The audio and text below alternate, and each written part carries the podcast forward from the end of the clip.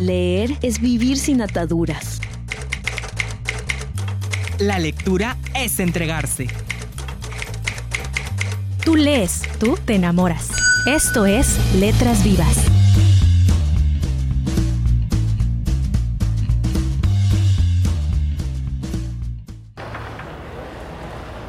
Podemos empezar a pasar algunas imágenes que hemos ido tomando junto con la investigación para registrar escenas de lectura. Algunas van a ver ustedes que son bastante parecidas a las que todos hemos visto, pero algunas otras que también hemos visto en los últimos años, quizá no son las que estamos habituados a considerar. Pero una constatación general es que los jóvenes entre 18 y 26 años, en estos estudios que venimos haciendo de tipo etnográfico y con entrevistas, no separan nítidamente el tiempo en línea y el tiempo fuera de conectividad, ni separan el tiempo libre del tiempo de estudio, ni el entretenimiento de las obligaciones de otro tipo. Reconocen las diferencias, pero van pasando constantemente de la lectura en papel a la, a la lectura en computadora, a chatear y linkear, compartir y preguntar sobre lo que están leyendo.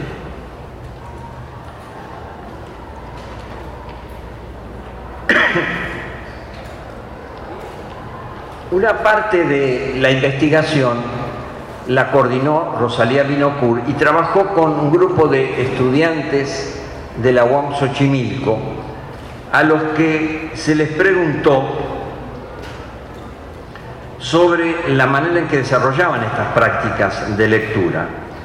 Y se les pidió que hicieran biografías de lectura, de cómo leían hace 10 años, cómo leen ahora, y que hicieran diarios, qué leyeron a las 9, a las 11, a las 12, todo el día, aunque sea no un libro en una revista, sino aunque hayan leído carteles en la calle, algo ocasional en un café, eh, mensajes en internet, correos electrónicos, que anotaran todo.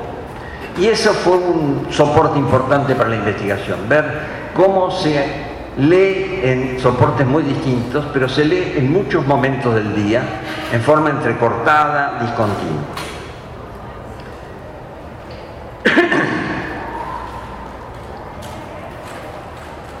Dice una entrevistada, eh, o mejor dicho, la autora de una biografía de lectura, a través de las redes sociales me entero de todo lo que me interesa, desde cuestiones de trabajo, becas académicas, congresos a los que asisto, cursos que tomo, seminarios, etc., hasta cuestiones de entretenimiento como ciclos de cine, recomendaciones de libros, noticias y eventos de interés público.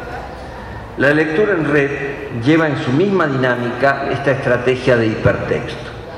De un texto se pasa a otro, a videos y audios se vuelve una lectura escolar. A veces hay un tópico que hila el tránsito, aunque también puede abrir la dirección ya seguida a tópicos diferentes, dispersando o enriqueciendo la línea que se recorría.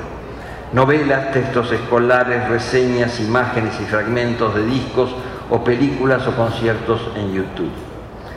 Saben distinguir que el procesamiento reflexivo exigido por esta acumulación es más fácil en la casa o en un lugar calmo cito a una entrevistada. Si son revistas o periódicos lo puedo leer hasta en el transporte público.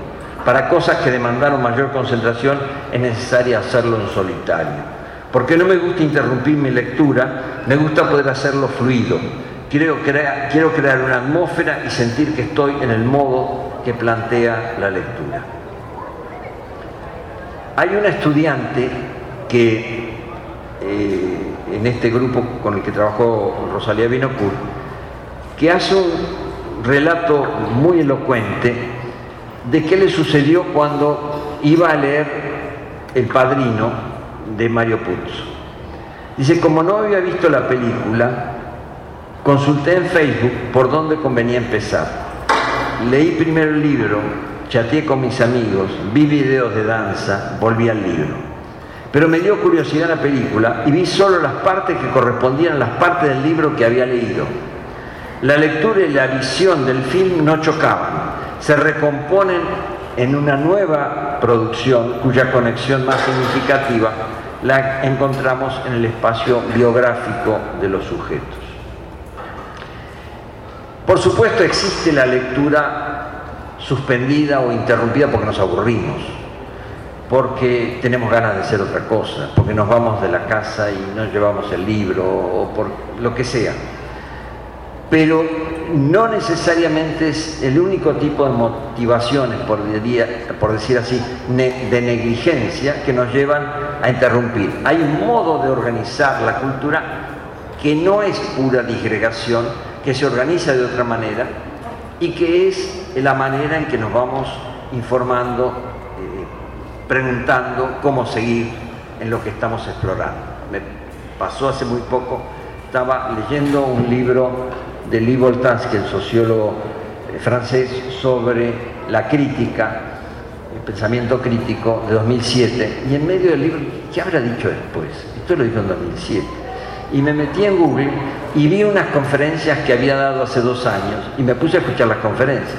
Después volví al libro, pero con otra mirada, porque las conferencias eran mucho más recientes. El libro no había perdido vigencia, pero me permitía reconsiderar lo que estaba leyendo en papel.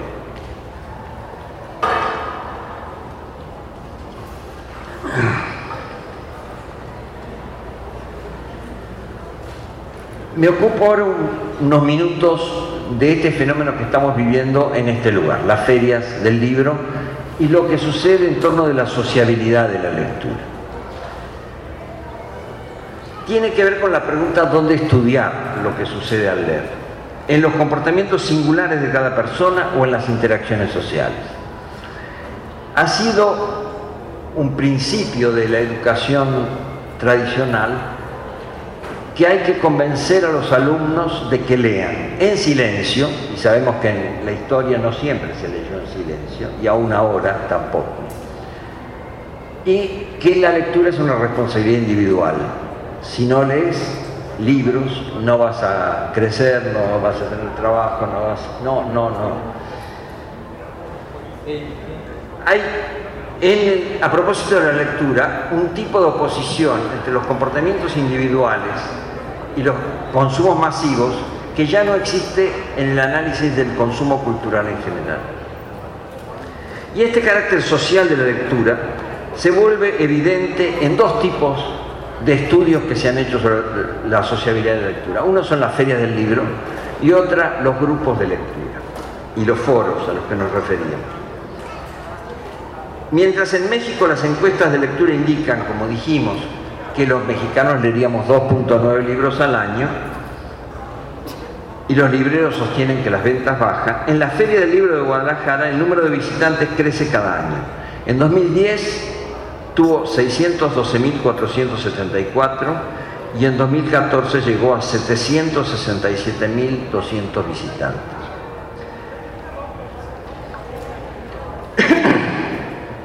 Para quienes estudiamos las mutaciones de las industrias comunicacionales y de los comportamientos culturales de la población, esta aparente contradicción estimula más preguntas. ¿Estaremos haciendo las preguntas pertinentes cuando formulamos diseñamos las encuestas de lectura? ¿A qué va la gente a las ferias?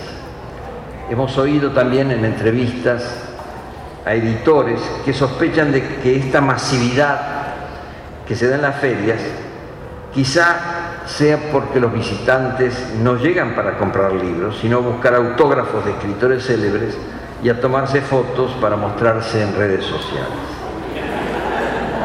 Es cierto. Y las encuestas hechas a los visitantes de la feria confirman que la sociabilidad y las fotos y la comunicación en Internet, incluso a gente que nunca va a ir a la feria porque está en otro país, son muy significativas. Pero también en las encuestas en las ferias aparece que se compran libros, se buscan novedades y ofertas, hay razones de trabajo profesionales, hay libros que ya no se encuentran en las librerías y se va a las ferias a ver si se consiguen. Y se va, por supuesto, a conocer personalmente autores que algunos han leído y muchos solo oyeron que era célebre, para que le firmen sus libros y ahora con más frecuencia tomarse con el smartphone la foto con él que subirán de inmediato a su página en Facebook. Pero es un poco, es interesante mirar con un poco más de detenimiento qué otras cosas ocurren en una feria. ¿Qué vemos? Recorridos flexibles, un ambiente distendido, a menudo en tono de fiesta. Se compran libros y también se los leen fragmentos sentados en el piso. Se curiosean los stands, se hacen largas colas para escuchar autores extranjeros. Varias ferias han percibido este sentido lúdico de la visita e incluyen en sus programas, además de actos explícitamente literarios, como conferencias y mesas redondas, conciertos de músicas populares, teatro y cine, juegos para niños y grandes, constante circulación de cámaras que filman entrevistas dentro del espacio ferial, tanto autores renombrados como asistentes anónimos encantados de ser difundidos más tarde por las televisoras. En la feria se obtiene información más panorámica y diversificada sobre la oferta de libros y revistas, se pasea, se disfruta interactuando con otros y se asiste o se participa en actividades performáticas relacionadas con la lectura, como los talleres. Es comprensible que el interés fuerte de los editores y libreros sea principalmente la venta, pero desde la perspectiva de los visitantes guion compradores guion lectores, importan las actividades que los involucran en experiencias. El otro tipo de grupos, de estudios que son interesantes son los estudios sobre grupos y clubes de lectura.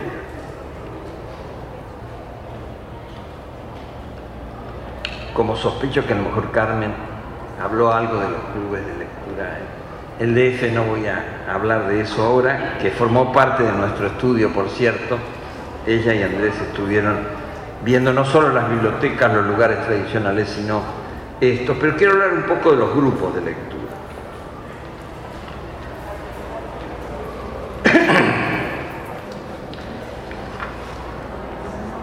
Son grupos muy informales de amigos o de gente que se conoce gracias que se reúne para leer una novela al mes y se realizan intercambios y eso estimula la lectura, da conocimiento sobre aspectos de ese autor que no se sabían, que no surgen del libro que se está leyendo, aspectos que generalmente se encuentran googleándolo en internet.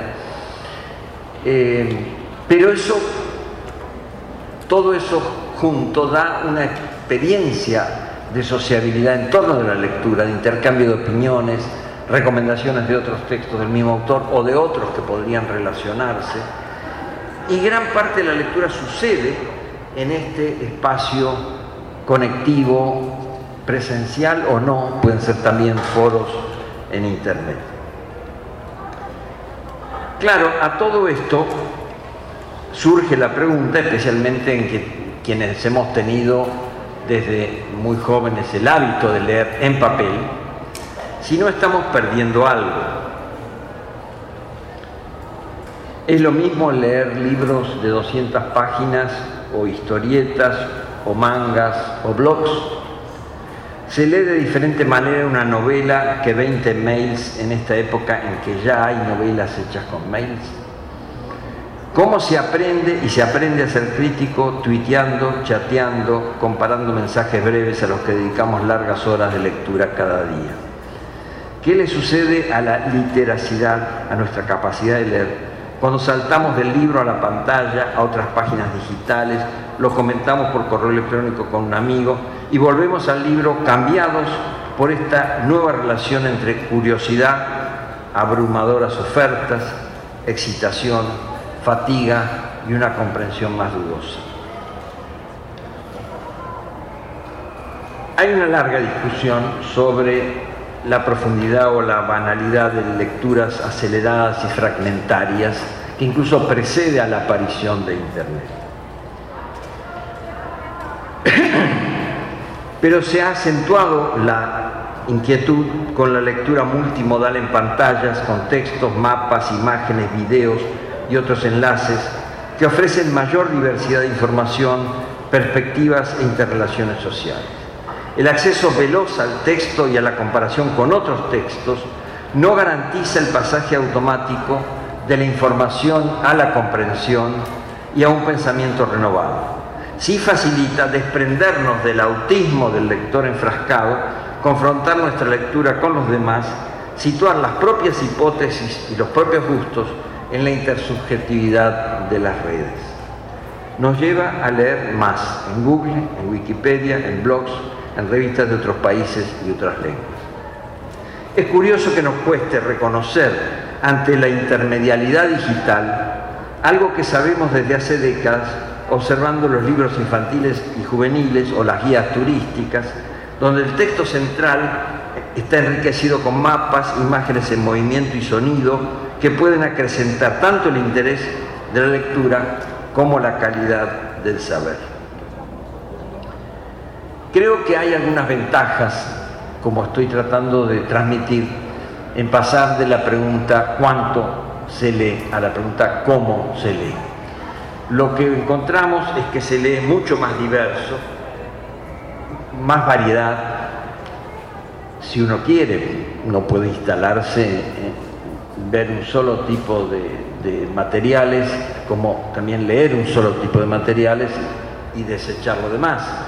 Pero al menos hay una oferta que se ha abierto con los recursos digitales que hasta donde vemos no sustituye a los libros el placer, el goce por tenerlos, guardarlos, doblarles la hoja, marcar con una flor, a lo mejor, no sé, lo que cada uno prefiera, y tener esa relación material, táctil, con el objeto.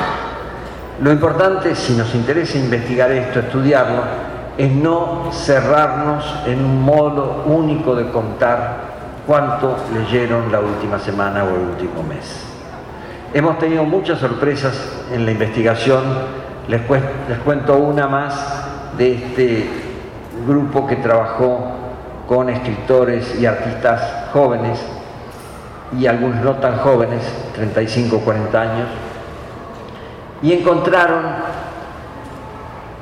que contra lo que las propias investigadoras suponían, una de ellas escritora, no eran los escritores los que más apreciaban el libro en papel, sino los artistas visuales.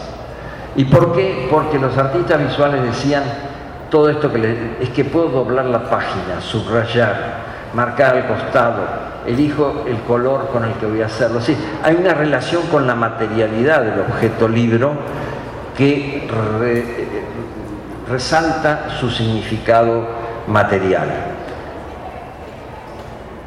Esto nos abre, me parece, a un modo de conocimiento mucho más rico, seamos maestros, investigadores, estudiantes o simples lectores, a, poder reconocer que hay muchas formas legítimas de leer, en papel, en pantalla, en distintos tipos de pantallas, y que vamos a ir acomodándonos como lo fuimos encontrando en la investigación y cada uno sabrá mejor cuál es su lugar, su posición para leer, si acostado en la mesa, este, trepado el camión o haciendo lo que puede.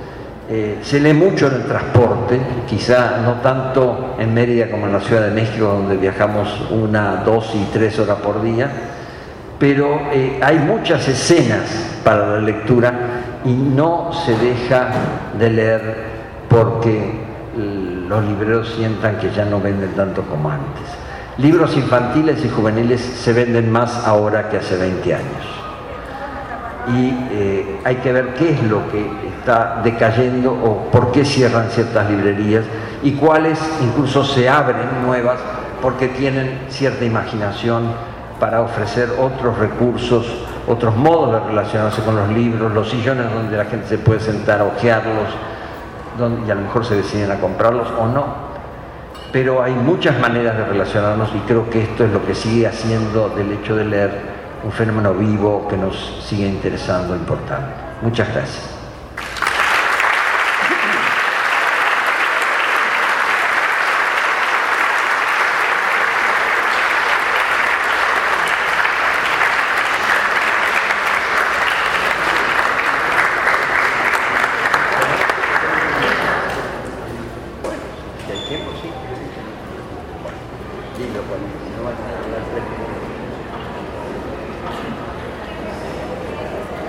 Sí, tenemos solamente un par de minutos para contestar una o dos preguntas nada más, porque tendremos una actividad posterior a esta.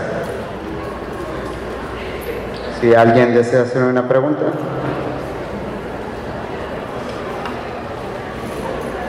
Bueno, pues agradecemos al doctor Néstor García Canclini Muchas gracias. esta tarde.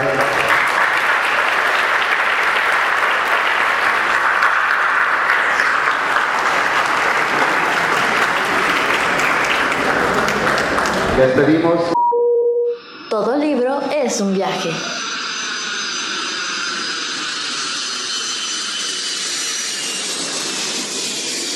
Continuamos en Letras Vivas.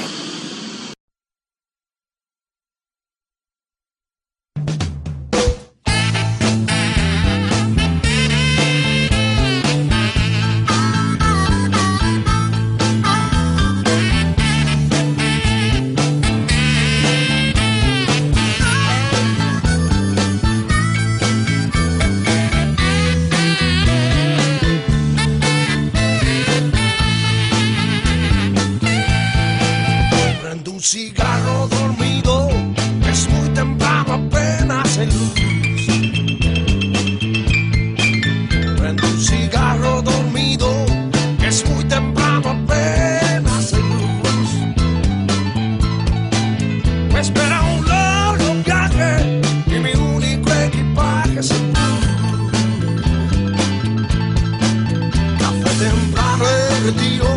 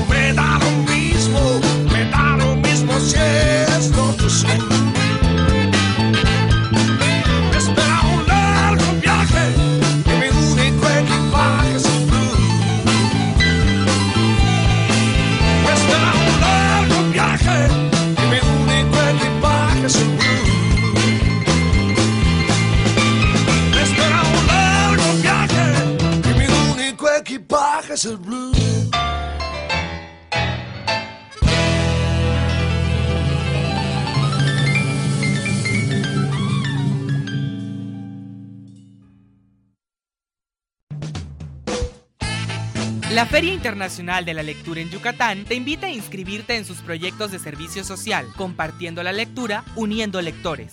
Si eres estudiante de la UADI y cursas licenciatura en literatura latinoamericana, comunicación social, enseñanza del idioma inglés, en educación, en administración, en tecnologías de la información, más información en wadi.mx o a los teléfonos 923 1198.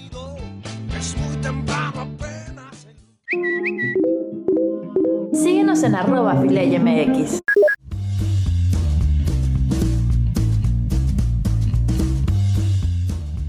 Letras Vivas es una producción de la Feria Internacional de la Lectura en Yucatán, Filey.